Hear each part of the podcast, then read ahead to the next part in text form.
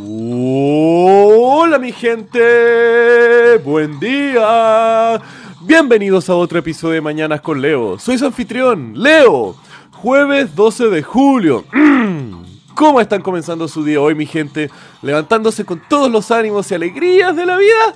¿O acaso hoy han sido abatidos emocionalmente? Sea por algún desliz, algún bajoneo emocional. Bueno, eso sucede, gente. Es posible que hoy se levanten con menos ánimo. Es posible que hoy vayan a tener un día de mierda. Pero es igual de posible que hoy sea uno de los mejores días de su semana. Uno de los mejores días del mes. O qué mierda, de su puto año. Y mucho de eso depende de lo que pasa dentro de ustedes, de cómo interpretamos la realidad que nos rodea, cómo lidiamos con nuestras emociones y qué nos produce eso.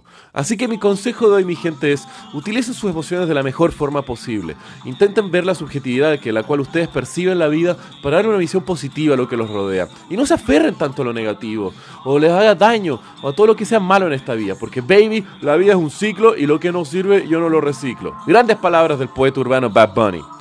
Y hablando de ciclos negativos, hoy les quiero contar una, un fenómeno descubierto en los años 20, el cual demuestra un patrón cíclico totalmente letal, conocido como la espiral de la muerte.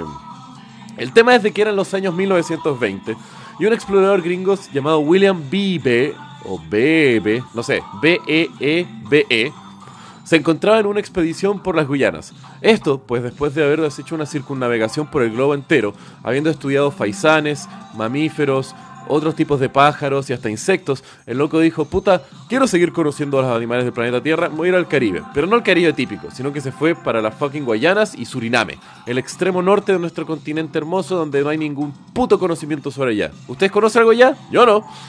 El tema es de que Bebe va y establece operaciones en la región de Cartabo, en la Guayana, que en esa época era una colonia británica. El tema es de que hizo uno, de los hallazgos más insólitos del mundo de los insectos. Bebe identificó un grupo de hormigas, las cuales estaban caminando en una espiral de más de 370 metros, conteniendo a millones y millones de hormigas guerreras, girando sin sentido alguno. Estas se demoraban hasta dos horas y media en dar una rotación entera y notaba como miles estaban muriendo de exhaustión cada puto segundo.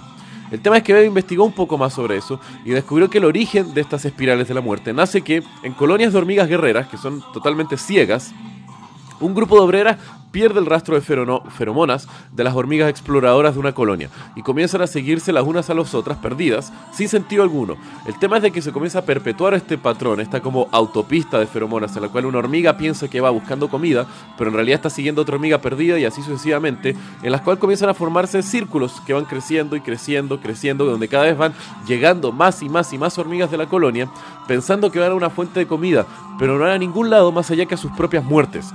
Y este patrón fue descubierto también en otros tipos de hormigas y en otros animales que forman colonias masivas tales como las hormigas. Así que bueno mi gente, cuidado con caer en estos ciclos de la muerte, de seguir a otras personas solamente porque creen que van a llegar a un mejor destino.